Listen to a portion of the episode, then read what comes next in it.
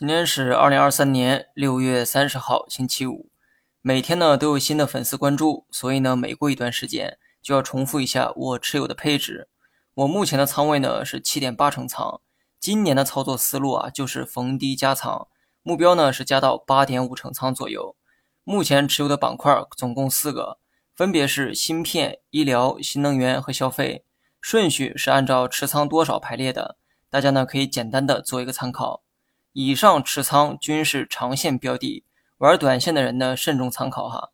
芯片的逻辑是国产替代，小小芯片可以说是科技含量最高的产品，甚至没有之一哈。这个领域一直被欧美垄断，这意味着什么？大家心里啊都清楚，差距有多大，就意味着成长的空间有多大。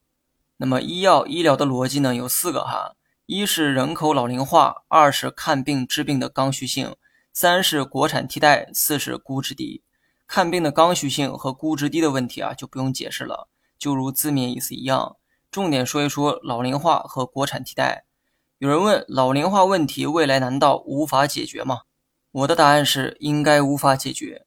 因为从世界的范围来看，所有进入老龄化的国家当中，没有一个成功摆脱的案例。所以啊，你懂得。至于国产替代，不光存在于芯片等科技领域。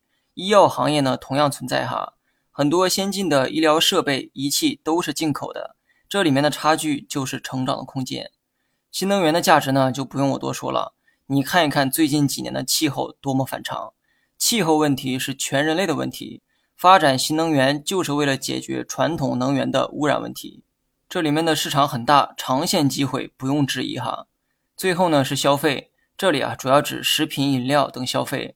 长期我仍看好消费，因为呢，我们有十四亿人口，而且人均收入与发达国家相比啊，也存在较大的差距，所以呢，消费股仍有发展的空间。